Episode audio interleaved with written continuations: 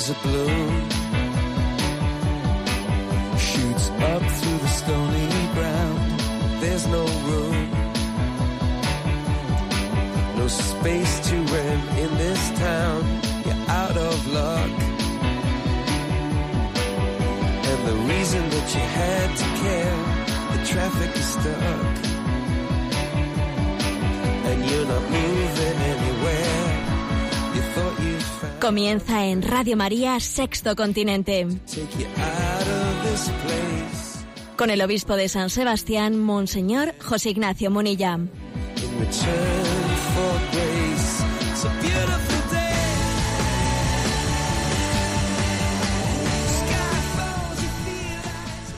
Un cordial saludo a todos los oyentes de Radio María. Un día más, con la gracia del Señor, proseguimos este programa llamado Sexto Continente que lunes y viernes realizamos en directo en Radio María en España de 8 a 9 de la mañana. Quiero comenzar con un comentario mm, de una noticia que hoy mismo pues sirve la prensa a veces hay noticias que son muy significativas y que corren el peligro de pasar desapercibidas, como si fuesen un, un mero dato anecdótico, cuando en realidad reflejan un retrato muy exacto del corazón humano herido por el pecado. Y en la prensa de hoy, yo lo he leído en vocento, pues viene el siguiente titular, ¿no? Pocos chinos. El gobierno chino se ve obligado a incentivar el nacimiento del segundo hijo debido al desinterés de la población por aprovechar el rela- relajamiento de la política de natalidad. Este es el titular. Vamos a ver, ¿qué ha ocurrido? Ha ocurrido que sabéis que en China existía eh, una existió una política de hijo único por el que se prohibía eh, el segundo hijo a las familias chinas el gobierno comunista chino, queriendo controlar el crecimiento de la población, impuso la política del hijo único, con gravísimos castigos a quien tuviese un segundo hijo, incluso obligándole a abortar. Claro, por ese camino se ha llegado un, un momento, eso fue motivo de gran sufrimiento. Os podéis imaginar ¿no? lo que era la cultura china, en la que la maternidad y la paternidad estaba grandemente arraigada en esa cultura china motivo de sufrimiento, motivo también de que algunas madres pues intentaban llevar adelante eh, segundas gestaciones intentando ocultarlo ante, lo- ante el gobierno chino. Bueno, montones de dramas, ¿no? Se pueden contar detrás de, esa política del hijo único. Bueno, ¿eso a dónde condujo? Pues condujo a que la pirámide poblacional, pues eso, se, se, des- vamos, se descentró totalmente y entonces el gobierno chino mm, hace pues cosa de un año o dos años, no recuerdo exactamente, pues dijo, bueno, vamos a, derogar ¿eh? esa política del, hijo único. Se puede tener un segundo hijo, no se puede. Querían con ello darle la vuelta a esa situación alarmante de la pirámide po- poblacional. ¿Y qué ha ocurrido? Pues lo que ha ocurrido es que pasados todos estos años, que ya son muchas décadas, claro, se han encontrado con la sorpresa de que a pesar de que han quitado la prohibición, la población no tiene interés en tener el segundo hijo. Tiene de- desinterés, incluso algunos no quieren tener ni el primero. Y entonces dice, ¿y ahora qué hacemos? ¿Y ahora qué hacemos? Y ahora dice, bueno, no basta con no prohibir. A ver cómo intentamos incentivar que la gente tenga. Bueno, este es, este es el, el titular, ¿no? Porque me parece una, una noticia de esa que, que no es meramente anecdótica, que es de esas noticias que retratan el corazón humano. Porque claro, fijaros bien, ¿no? Como hasta qué punto cuando somos agredidos, somos agredidos por pues por una ideología que es contraria a nuestra a nuestra naturaleza, pues en un primer momento eh, pues lo podemos percibir como la agresión de unos gobernantes. Pero claro, lo más grave es que nosotros podamos llegar a esclavizarnos, es decir, que, que esa dictadura pueda llegar a ser para nosotros placentera. La dictadura más consolidada es aquella en, lo que lo- en la que los esclavos sienten placer al serlo. Tú fíjate si está consolidada esa dictadura. Ha conseguido que los esclavos sientan placer siendo esclavos. Por ejemplo, cuando se introduce la pornografía, ¿no? Y a través de la pornografía, que te está esclavizando, tú sientes placer en ser esclavo, y entonces, pues claro, pues es muy difícil que tú rompas con una esclavitud que te causa placer. Si te causase sufrimiento, que también te lo causa, ¿eh? pero bueno, lucharías más, más fácilmente contra el dictador que te oprime. Pero claro, resulta que les imponen la política del hijo único, eso les hace sufrir mucho, pero al mismo tiempo, claro, pues el demonio va creando hábitos del mínimo esfuerzo, hábitos de mm, queremos disfrutar de la vida, los hijos también nos exigen sacrificio, los niños son muy bonitos, sí, pero claro, te exigen la renuncia de ti mismo, de tu tiempo, de tu... Y entonces se va creando pues, unos hábitos en los que el hedonismo, la autocontemplación casi sustituye a nuestra vocación al amor y a la entrega. Y luego resulta que tú mismo dices, bueno, pues ya, aunque el carcelero se ha marchado, aunque ya no tengo carcelero que me vigile, yo mismo me pongo a mí mismo los grilletes y yo mismo me quedo dentro de la celda. La dictadura más consolidada es aquella en la que los esclavos sienten placer en serlo. Por eso nuestra vigilancia tiene que ser por nuestra libertad interior. Lo peor que nos puede ocurrir no es que existan, ¿no? Existan poderes que ya, es terrible, ¿eh? que intenten dominar a la población, sino que nosotros abramos la puerta de nuestra libertad, de nuestra libertad interior, que nos hagamos cómplices ¿no? a, a todos esos influjos que están intentando desdibujar nuestra vocación al amor y a la entrega. Bueno, esta es la entradilla del programa de hoy de Sexto Continente, que tiene también la característica de tener una interacción con vosotros, sobre todo aquí la cuenta de correo electrónico sextocontinente arroba radiomaria.es, pues igual es el canal más práctico, ¿no? Para poder participar con preguntas o con aportaciones en este programa. Y luego también desde las redes sociales, la cuenta de Twitter, arroba obispo Munilla, y el muro de Facebook y de Instagram con mi nombre personal de José Ignacio Munilla, pues son otras formas también de participar en este programa. Y dicho esto, eh, recién hemos comenzado la cuaresma.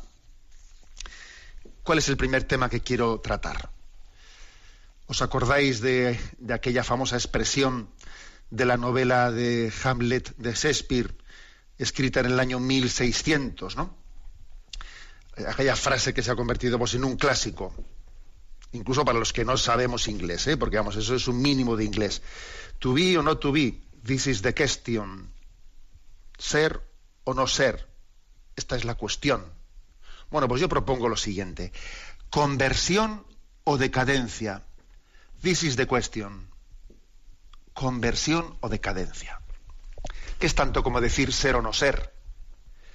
Bueno, pues me vais a permitir que os lea y os comente un artículo que ayer mm, publicó un servidor aquí en la prensa, en la prensa vasca, en el diario vasco, también lo tenéis a vuestra disposición pues en las redes sociales, en la página web de un servidor en ticonfío.org y sé que está también publicado en algunas otras páginas web. ¿eh? Lo comento y lo, leo y lo comentamos. ¿eh? Tiene el título Conversión ampliando horizontes. Bueno, yo quiero, yo quiero un poco retitularlo para todos vosotros en este programa de Radio María conversión o decadencia. This is the question. Vamos a ver. A propósito de la reciente polémica vivida en el carnaval de, Canarias, el obispo de aquella diócesis, Monseñor Francisco Cases, publicó una carta con el título A quien quiera leerme, en la que, entre otras cosas, compartía una injundiosa reflexión con la que quiero comenzar este artículo. Decía él, Hace un tiempo, sobre el talud que se encuentra encima de la entrada norte del túnel Luengo, alguien escribió con letras enormes, Nada es verdad, todo vale. Pocos días después, otra persona, o quizás el mismo, añadió encima de lo escrito y con letras del mismo enorme tamaño, sin Dios.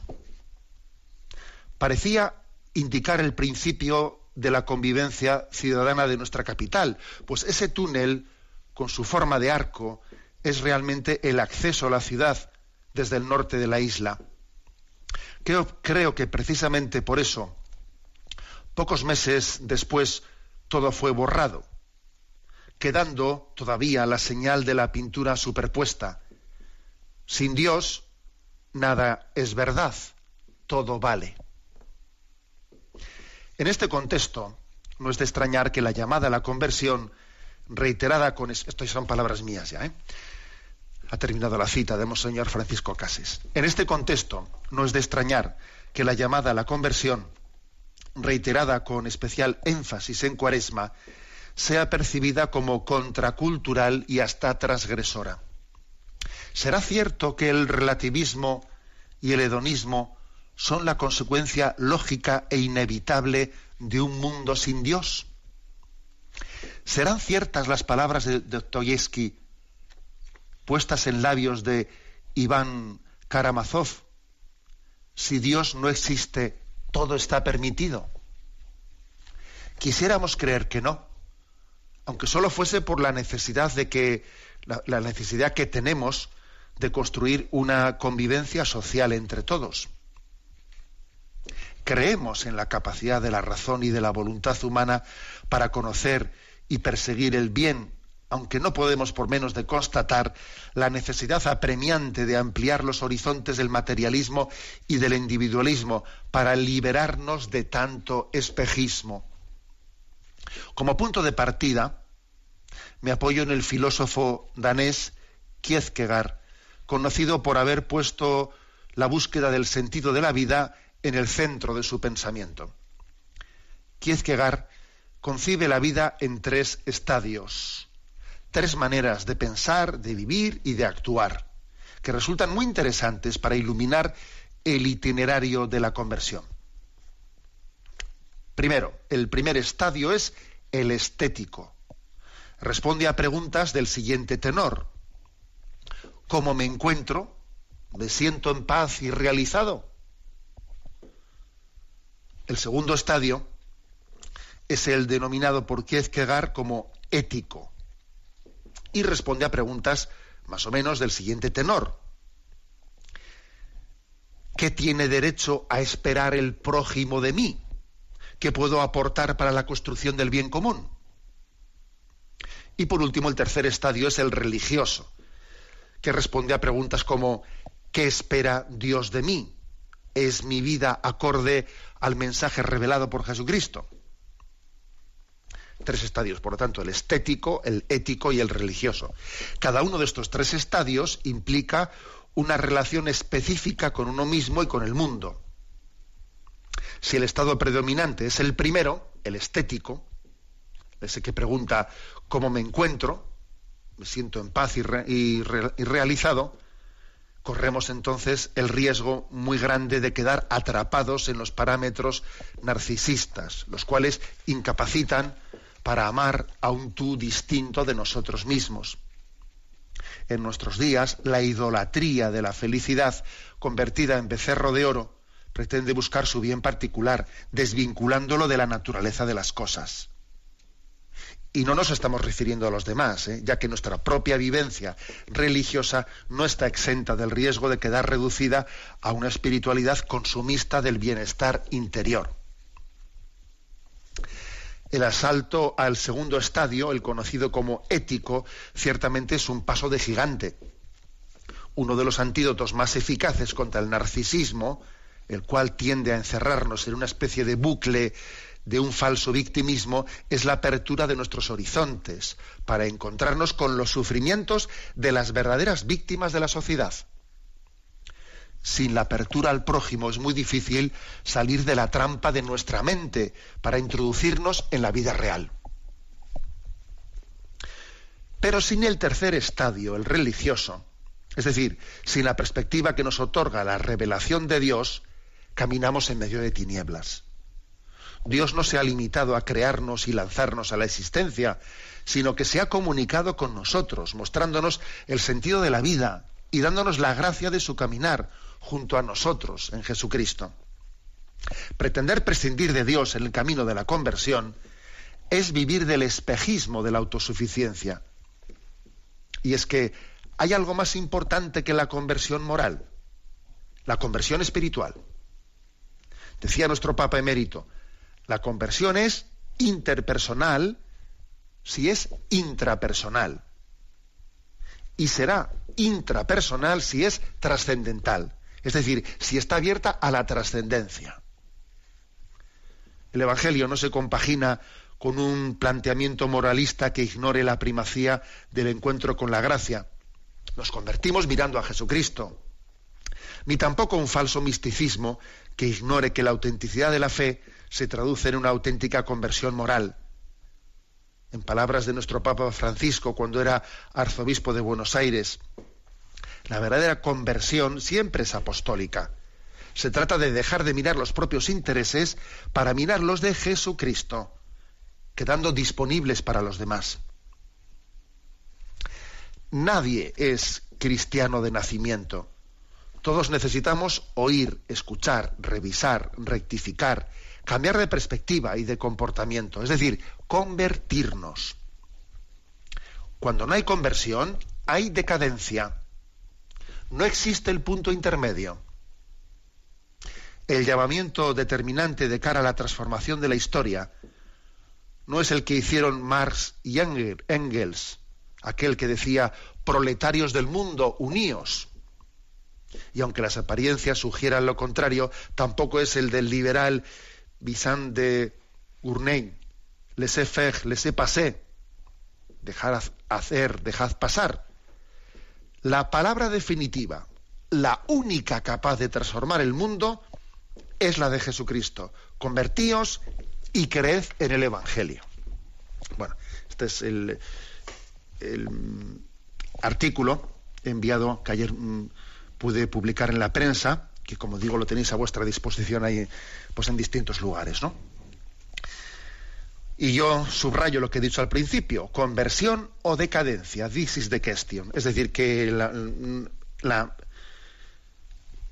el reto más grande que tenemos entre manos es tomarnos en serio la, la, conversión, porque además cuando uno no la aborda, no es que se quede como está, es que va en decadencia. Esto es como la bici. ¿eh? En la bici o avanzas en un sentido o en el contrario, pero quieto no puedes estar porque terminas inevitablemente teniendo que poner el pie en el suelo, no eres capaz de estar quieto. En la vida o uno va camino de conversión o va camino de decadencia, punto intermedio no hay. Y me quiero, subrayar en, un breve comentario esos tres eh, niveles, estos tres estadios de que el filósofo danés Kierkegaard no comparte con nosotros, nos tienen que hacer entender cuál es la clave, nos pueden ayudar, ¿no? Pues para examinar nuestra actitud interior y para definir los parámetros de nuestra vida para, y para reorientarlos camino hacia la conversión. Tres estadios, dice, ¿no? El primero es el estético, el que, aquel que se pregunta de qué tal me siento, eh, yo quiero, el objetivo de mi vida es estar en paz, sentirme realizado, etcétera. Este tipo de parámetros son muy propios de nuestra época. Hasta el punto de que incluso hemos llegado ¿no? a cambiar la religiosidad por una especie de espiritualidad difusa de consumo interno, de consumo de bienestar interno, ¿no? Pues eso, recurrir eh, a, determinadas técnicas de relajación, confundiendo la religiosidad con técnicas de relajación, que más que llamarme a la conversión, lo que me llaman es a un planteamiento narcisista de autocontemplación. Y eso en el fondo es hacer una idolatría de la felicidad. La felicidad, claro, que es lo que Dios quiere darnos, pero la felicidad no es la consecuencia de la autocontemplación. La felicidad es la consecuencia del olvido de uno mismo y de la entrega a un ideal que merezca la pena. Por eso, ojo, la felicidad se puede convertir en una idolatría cuando se busca en sí misma. Me siento bien, me siento realizado, estoy en paz conmigo mismo. Ese tipo de planteamientos son meramente estéticos, en el fondo son narcisistas. Por eso es muy importante, ¿no? Abrirse al segundo estadio. El segundo estadio es el ético. que es dejar que los demás me interpelen, es abrirme a la corrección fraterna. ¿Qué espera el prójimo de mí? Deja de pensar en ti y, mira que existen personas a tu alrededor que te han sido encomendadas y tienen derecho a esperar de ti tu respuesta. Mira que alrededor tuyo hay también verdaderas víctimas de la vida y tú no tienes derecho a quejarte. Fíjate en ese, fíjate en el otro. ¿Tú qué derecho tienes a estar autocontemplándote y, y haciéndote la víctima, haciéndote la victimilla? Sal de ti mismo y en la respuesta a esas personas que esperan de ti tendrás una parte importante de la sanación de tu herida. No te, no te preguntes únicamente, ¿no? ¿Qué espero yo de la vida? Sino, ¿qué tiene derecho a la vida a esperar de ti? ¿Cuántas veces no? Pues estamos siempre con el planteamiento egocéntrico. Es que esta vida a mí me decepciona, es que yo no esperaba esto de la vida. Oye, ¿y la vida qué espera de ti? Como veis, es un, un salto grande, ¿no? Pasar a este segundo estadio ético. Pero ¿qué ocurre? que, es que al final tenemos que descubrir, descubrir la razón última, la, el fundamento último, el cimiento último de, los planteamientos de la vida. ¿no? Y dice aquí nuestro, en una cita de Benedicto XVI, la conversión es interpersonal si es intrapersonal. Y es intrapersonal si es trascendental. Al final, lo que no está lo que no, está abierto, no está abierto a, a Dios, no está definitivamente fundado. Nos dejamos interpelar por los demás, verdaderamente, ¿no? Si también yo me interpelo a mí mismo y yo me interpelo a mí mismo, si en el fondo dejo que Dios me abro a la pregunta de ¿estará Dios contento con mi vida? ¿Es esto lo que Dios espera de mí? Por lo tanto, ¿no? Eh, la llamada de este artículo es la llamada a, a ver en, qué estadios, en qué parámetros nos movemos en esta vida, ¿no? para abrirnos definitivamente a la llamada de Jesucristo, convertíos y creed en el Evangelio. Bueno, os voy a poner una canción que para mí es una, pues es una especie de recuerdo inolvidable de mi vida eh, cuando un servidor, pues hace ya bastantes añitos, ya, ya han superado los siete años, llegó como obispo a San Sebastián, después de haber estado unos años en Palencia como obispo, recuerdo que en la toma de posesión, como obispo de San Sebastián, le pedí pues a, una joven de Talavera, miembro de un grupo de, apostólico que se llama Peregrinos, Peregrinos de María, Alba García se llama ella, le pedí que, que cantase en esa ceremonia de toma de posesión pues una, un canto que me era especialmente querido, Mi Jesús, mi amado.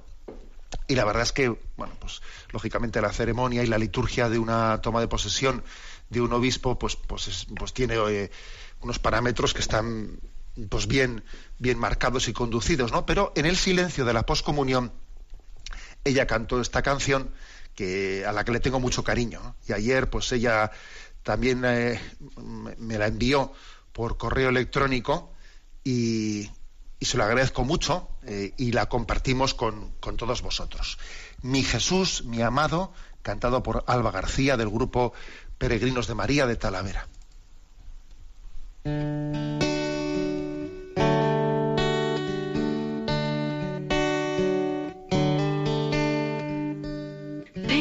rendirme a tus pies.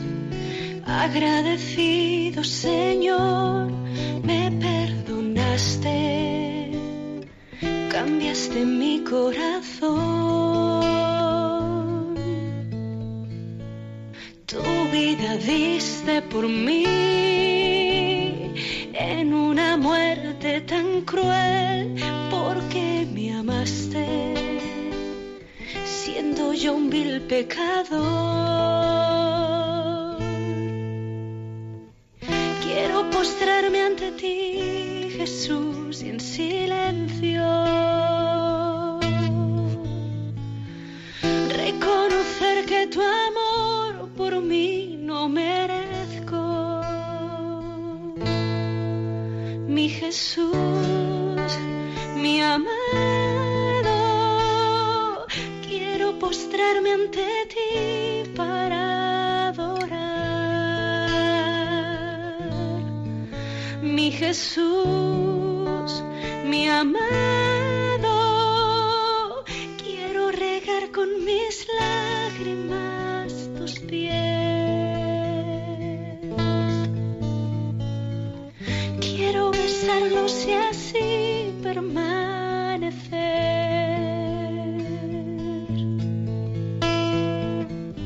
derramar ante ti todo mi ser.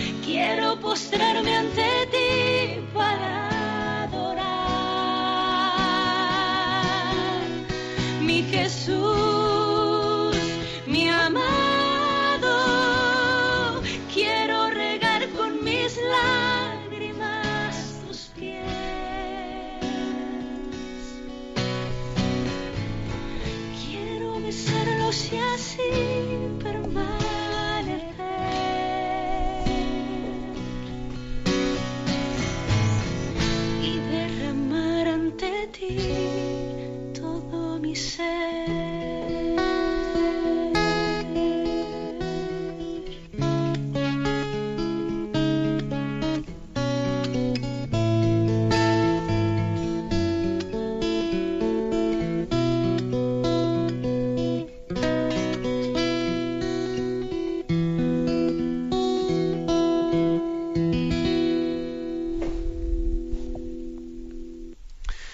Jesús, mi amado.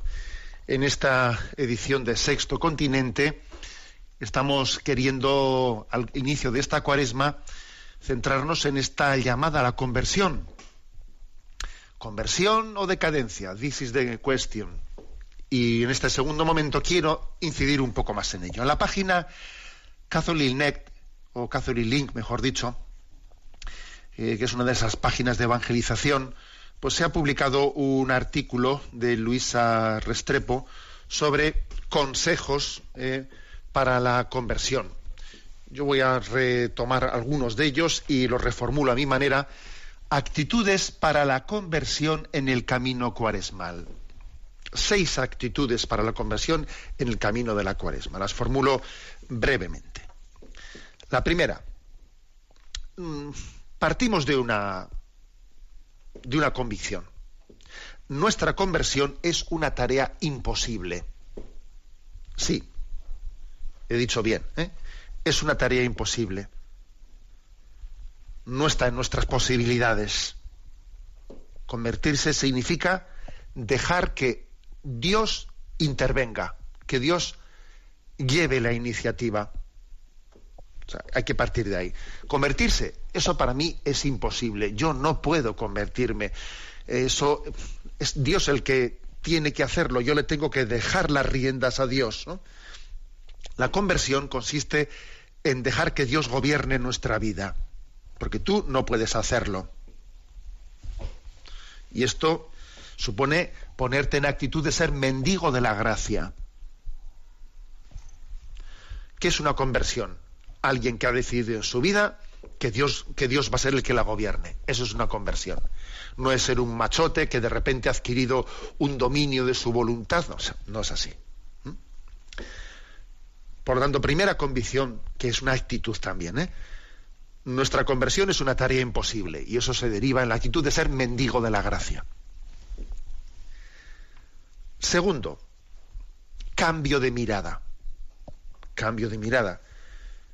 No únicamente es que yo no puedo, como he dicho antes, por mí mismo, es que también yo no entiendo. Yo no entiendo.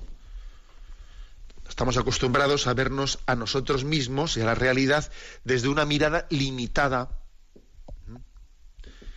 Y claro, convertirse es ver, ver la vida desde los ojos de Dios, desde la perspectiva divina, desde los ojos de María.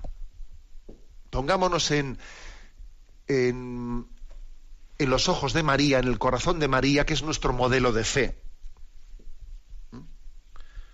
Pedirle a María que nos ayude a ver con sus ojos, con los que ella tenía en la crucifixión, cuando sostiene entre sus brazos a su hijo que ha sido descendido de la cruz, su hijo muerto, que está sostenido entre sus brazos, sin embargo, ella es capaz de tener una mirada en la que en su dolor se integra también la confianza en el plan de Dios. Tú me lo diste, tú sabrás con él cuál es tu plan de salvación del mundo.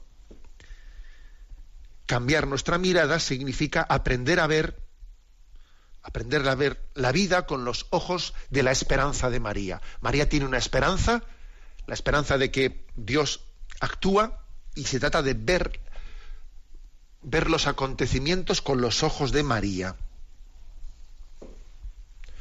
Primero hemos dicho, pues, la conversión estaría imposible, creo en la gracia. Segundo, yo no entiendo, pero me, me, dispongo a mirar con los ojos de María, cambiar de mirada. Tercera actitud, ¿no? Para la conversión. Convertirnos a la belleza. A la belleza. Es decir, poner la mirada, en ese mirar con los ojos de María, poner la mirada en Cristo siendo seducidos por la belleza, de manera que esto nos descentre de nosotros mismos, ¿no? O sea, ¿cómo me arranco yo? ¿Cómo yo puedo ser arrancado de los hábitos del hombre viejo? ¿Cómo romper con todo eso con lo que estoy tan esclavizado ya? Pues es que tengo que ser seducido por una belleza, si no, eso no hay, no, no hay, quien, no hay quien me arranque. Eso pasa como cuando un chico, un chico tiene determinados hábitos de vida, pues eso, ¿no? De, de ser un comodón, eh, incluso de estar eh, enviciado con, pues, pues con la forma de, de, beber o cosas por el estilo, ¿no? Y dice, este tío no hay quien lo cambie. Y de repente se enamora de una chica y te quedas pasmado de cómo un chico puede cambiar su, su forma de ser, ¿no? Y dice uno, madre mía, ¿y esto? Este que parecía que no había que le cambiase, y ahora de repente se enamora de una chica y... O sea, bueno, pues algo así, ¿no? Algo así. Es decir, que que la clave, una actitud de la conversión es abrirse a la belleza. Esto es en el fondo la parábola del tesoro escondido. Es que solamente si hay un tesoro escondido, un tesoro que yo encuentro, soy capaz de ir y vender todo lo que tenía. Convertirse significa encontrar una realidad más atrayente. Vamos a ser claros. ¿eh? Convertirse significa descubrir un tesoro más atrayente que la basura en la que estoy esclavizado. Y para eso hace falta los ojos de María, ¿eh? como decíamos antes. Y para eso hace falta entender que yo solo no puedo, que es que es Dios el que tiene que tomar la iniciativa. Repito, ¿eh? convertirse es descubrir que hay un tesoro que, vamos, que me lleva a merecer la pena romper con la basura con la que estoy rodeado. Cuarto consejo, cuarta actitud, ¿no? Para la conversión en el camino cuaresmal. Vivir el hoy solo el hoy es real. Este es el famoso solo por hoy, ¿no?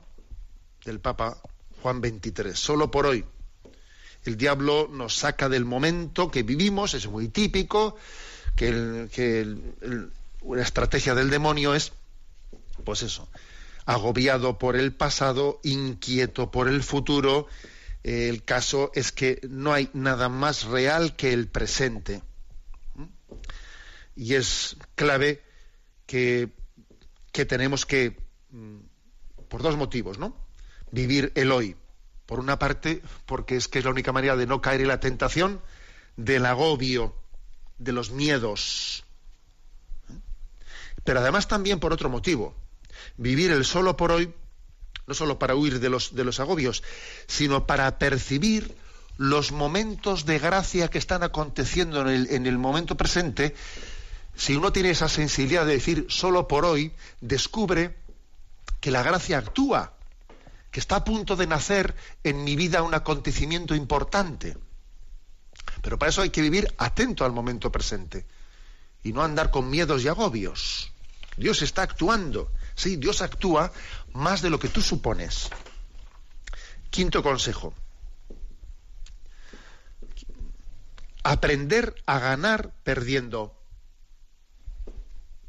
Esto también es una actitud que nos pone en camino de conversión. ¿eh? Aprender a ganar perdiendo.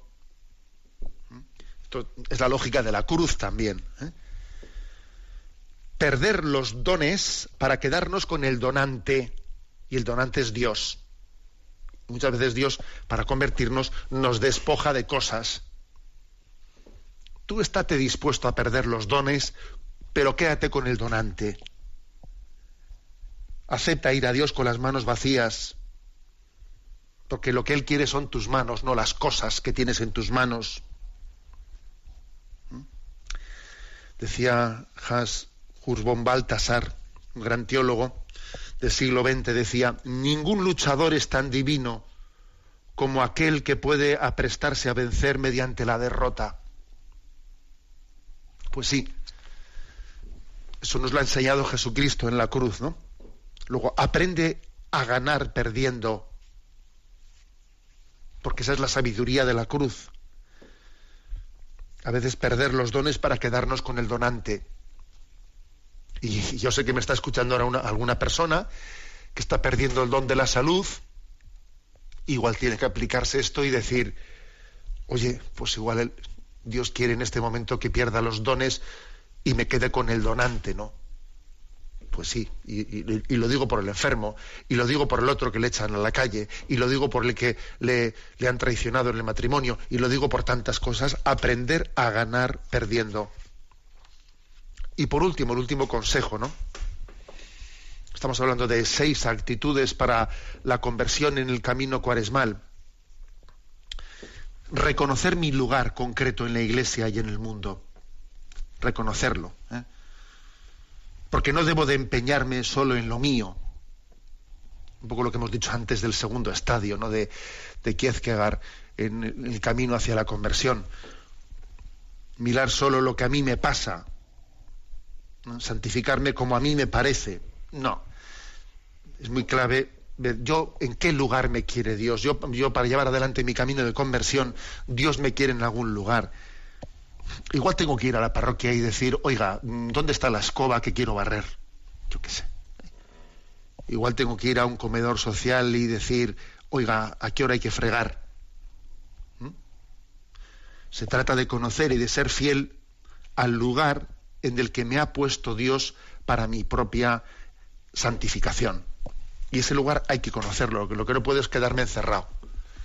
Quedarme encerrado delante de mí mismo con un mando a distancia haciendo zapping delante de una pantalla televisiva. Eso es lo que no puede ser. Reconocer el lugar concreto en el que Dios me quiere, ¿no? Para llevar adelante esta tarea de santificación. Bueno, son seis consejos, ¿no? Cuaresmales para mm, disponernos en actitud de conversión. A ver qué os parece esta canción de Brotes de Olivo, titulada Tentaciones. Después de que en este primer domingo de Cuaresma hemos escuchado el Evangelio que narra las tentaciones de Jesús en el desierto.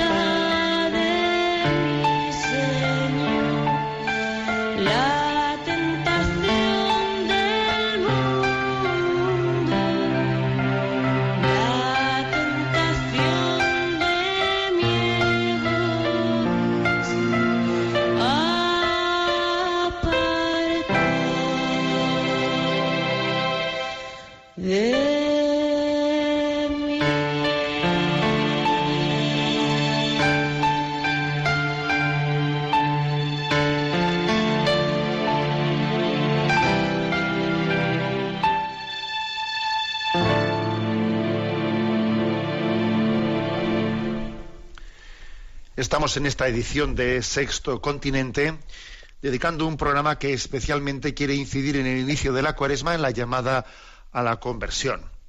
Conversión o decadencia, this is the question, decíamos en el inicio del programa, y en este último momento vamos a dar paso a la intervención de los oyentes, que especialmente podéis formular vuestras preguntas en el correo electrónico sextocontinente arroba radiomaria.es tenemos eh, la emisora central a Rocío y le vamos a pedir que nos presente las preguntas seleccionadas.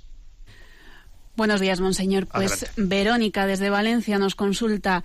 Buenos días, monseñor. Soy Verónica de 24 años de Valencia. Escuchando ayer en misa el Evangelio de las Tentaciones, me vino la siguiente duda.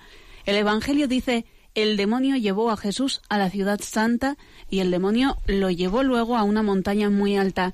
¿Por qué Jesús accedió a ir a esos lugares? Que el demonio le pida hacer algo ya era una tentación. ¿Se podría decir que Jesús cayó en esa tentación, en esa trampa? ¿Cómo entender este detalle? ¿O es que Jesús no identificó que era Satanás quien se lo pedía y por ello accedió a ir a esos lugares? Ayer en misa me llamó la atención ese detalle que a pesar de haber estado orando y ayunando durante 40 días, da a entender que venció la tentación al límite in situ y no antes.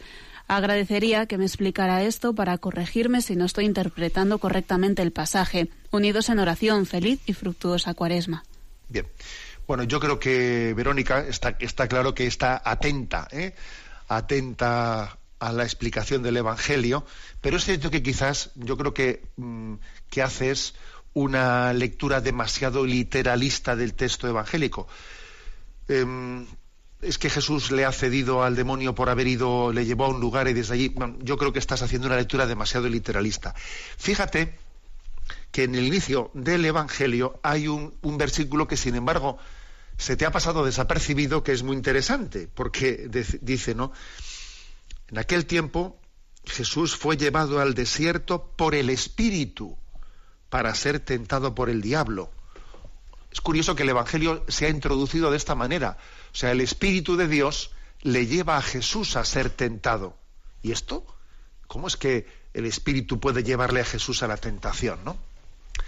Bueno, pues eh, San Agustín, en el oficio de, lectura que, ayer rezaba la Iglesia, hace una explicación preciosa sobre esto, ¿no? Y dice dice el siguiente párrafo. Son palabras de San Agustín, ¿eh? Nos acaban de leer que Jesucristo, nuestro Señor, se dejó tentar por el demonio. Nada menos que Cristo tentado por el demonio. Pero en Cristo estaba siendo tentado tú, porque Cristo tenía de ti la carne y de él procedía para ti la salvación. De ti procedía la muerte para él y de él para ti la vida. De ti para él los ultrajes y de él para ti los honores. En definitiva, de ti para él la tentación y de él para ti la victoria. Si hemos, si, hemos, sido tentados en él, también en él vencemos al demonio. ¿Te fijas en que Cristo fue tentado y no te fijas en que venció? Reconócete a ti mismo tentado en él y reconócete también vencedor en él. Podía haber evitado al demonio, pero si no hubiese sido tentado, no te habría leccionado para la victoria cuando tú fueras tentado. Es decir, que nos tiene que llamar la atención el hecho de que las tentaciones de Jesús en el desierto muestran hasta el extremo la solidaridad de la encarnación. Dios se hace hombre semejante a nosotros en todo, menos en el pecado, pero incluso ha querido tener la semejanza en experimentar la tentación. Es el máximo grado de solidaridad de Dios con nosotros. Y de esa manera, asumiendo Él la tentación, nos ha hecho, nos da la gracia para saber cómo responder ante ella y cómo salir vencedores de ella. Por Jesucristo, porque Él fue tentado, podemos perder el miedo, debemos de perder el miedo a la tentación. No le tenemos que tener miedo a la tentación, le tenemos que tener miedo a la tentación, a la tentación sin Jesucristo, a dejarnos de la mano de Jesucristo en el momento de la tentación. Por eso yo creo que la clave ¿no? de, lo que Verónica preguntaba en su pregunta está en el versículo primero. ¿no? En aquel tiempo Jesús fue llevado al desierto por el Espíritu para ser tentado por el diablo. Es decir, forma parte del designio salvífico de Dios que Jesús sea tentado para que lo que él asume sea redimido. La tentación es un lugar en, el que Dios incluso, fíjate bien, ¿no? Dios incluso puede hacer que nosotros salgamos fortalecidos de la tentación. Dios ha integrado la tentación en su providencia para hacernos santos, para que la, la tentación sea como el gimnasio, entre comillas, ¿no? En el que bien instruidos, unidos a Jesucristo, salgamos fortalecidos en la vida cristiana. ¿eh? Bueno, hasta el punto de que, San, de que San Agustín dice también en ese mismo texto, pues nuestra vida en medio de esta peregrinación no puede estar sin tentaciones, ya que nuestro progreso se realiza precisamente a través de la tentación. Y nadie se conoce a sí mismo si no es tentado, ni puede ser coronado si no ha vencido ni vencer si no ha combatido, ni combatir si carece de enemigo y de tentaciones. Lo cual quiere decir que las tentaciones están incluidas en el plan providente de Dios para nuestro crecimiento. Y de esto no se deriva, o sea, nadie, puede, nadie debe de sacar la consecuencia de, ah, entonces pongámonos en las tentaciones. No, eso no, eso es una interpretación que no se, hay que leer las cosas en su conjunto, no sacándolas de contexto. Yo no tengo que ponerme en las tentaciones, porque Dios también me da la gracia para no ponerme en las tentaciones. Pero cuando llegan, eh, cuando llegan, pues no tenerles miedo si estamos unidos a, a Jesucristo. Bueno, adelante con la siguiente con la siguiente de las consultas seleccionadas. Un matrimonio desde Japón nos hace la siguiente consulta. Estimado Monseñor Munilla, en muchas de sus apariciones en Lourdes, Fátima, Rosa Mística, etc., la Virgen María pide a los cristianos que ofrezcan al Señor oración, sacrificios y penitencias. ¿Podría explicar de un modo breve y práctico la diferencia que hay entre un sacrificio y una penitencia? Muchas gracias por su atención y por sus programas. Saludos cordiales desde Japón, Vicente y Miyako. Vamos a ver, ¿no? Nos preguntan, ¿qué diferencia hay entre sacrificio y penitencia? ¿Eh? Bueno, en realidad es verdad que en nuestro lenguaje habitual se pueden llegar a, utilizar estas dos palabras como sinónimos. ¿eh? Pero otra cosa pues no es nuestro lenguaje popular, sino más bien el lenguaje teológico. ¿eh? Em, la penitencia es una disposición habitual del alma que despierta en nosotros el pesar, el dolor de haber ofendido a Dios y el deseo de reparación de nuestras faltas, ¿no? Por lo tanto, la penitencia es una virtud, una virtud que tiene una disposición habitual en nuestra alma, ¿no? A ver, la virtud de la penitencia es cómo suscitar el dolor de contrición de haber ofendido a Dios y el deseo de reparación. Es la virtud de la penitencia. Y sin embargo, el sacrificio, sacrificio es un acto puntual, un acto puntual eh, de vencimiento, de vencimiento de nosotros mismos, que de nuestro egoísmo, de nuestra tendencia al mínimo, al mínimo esfuerzo, que debemos de unir a Jesucristo para integrarlo al servicio de la virtud de la penitencia. Pues este, esta es la diferencia, ¿no? O sea, digamos que la penitencia, aunque como digo en el lenguaje habitual, el lenguaje popular, luego después se utilizan sacrificio y penitencia, pues como si fuesen sinónimos, ¿eh? Pero en sí mismo la penitencia es una virtud, es una virtud que es necesaria para mantener, ¿no? Pues eh, esa, esa, búsqueda de, del amor de Dios y la penitencia pues requiere de sacrificios, requiere de oración, requiere de limosna. ¿eh? la, penitencia es una virtud y el sacrificio es uno de los instrumentos concretos para poder llevar adelante esa virtud adelante. Como también lo, como también lo es la, oración, como también lo es la, limosna. Adelante con, con la siguiente consulta. Nos dice Silverio de Jaén. Me ha llamado la atención el eco que ha tenido el gesto del Papa de comprar los productos necesarios para abastecer los comedores sociales de la Iglesia a los pequeños comerciantes de lugares afectados por los recientes terremotos en Italia. ¿Cómo valora usted este gesto? ¿Una medida puntual para matar dos pájaros de un tiro, como se dice popularmente, o hay un mensaje escondido de fondo? Bueno, me imagino que los oyentes esa noticia pues la escucharíais, ¿no?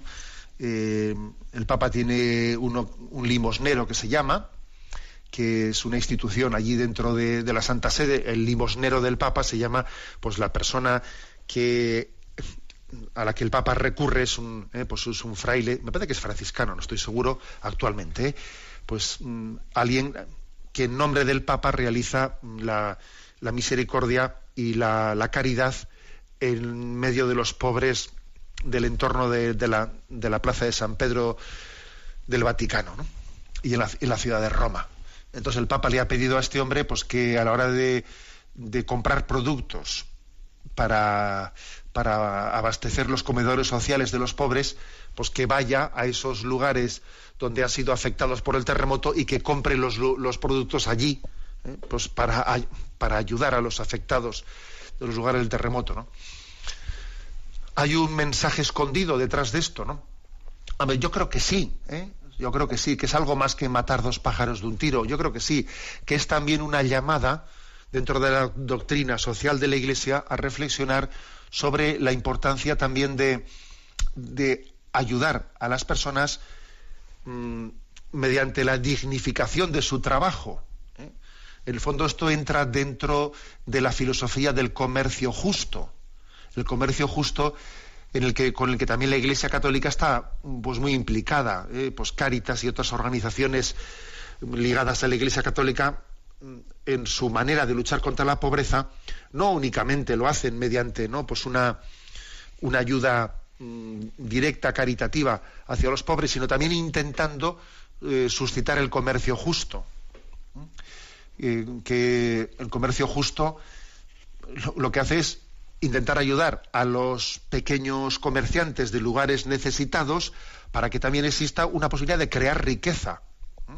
Porque existe hoy en día pues una, una industria globalizada que también hace que los pequeños productores, etcétera, no tengan lugar, sean todos absorbidos por grandes multinacionales, de manera que no se crea verdadera riqueza en los lugares pues por las personas autóctonas, sino que son las grandes multinacionales las que van a un lugar y allí utilizan pues la mano de obra pues con, en, parámetros de esclavitud y no se termina de suscitar pues una, una riqueza desde, la, desde los propios recursos y desde la propia población de los lugares.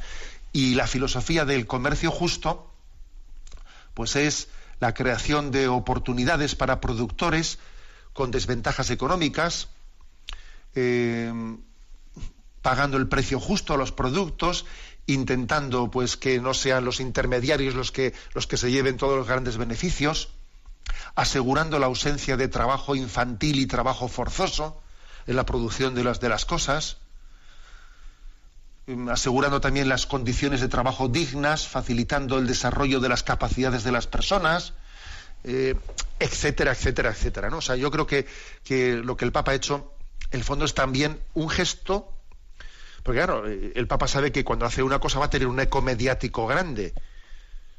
Y también creo que además de la ayuda puntual está dando una enseñanza de doctrina social ¿eh? detrás de ese gesto que ha hecho. Tenemos el tiempo cumplido, la bendición de Dios Todopoderoso, Padre, Hijo y Espíritu Santo, descienda sobre vosotros. Alabado sea Jesucristo.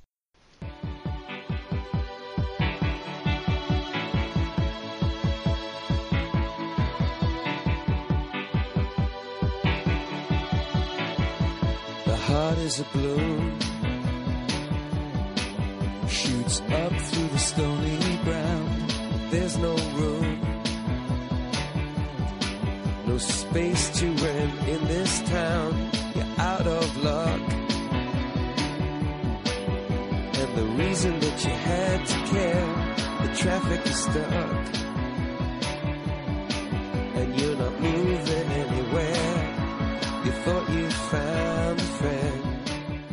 Han escuchado en Radio María Sexto Continente, un programa dirigido por el obispo de San Sebastián, Monseñor José Ignacio Monilla.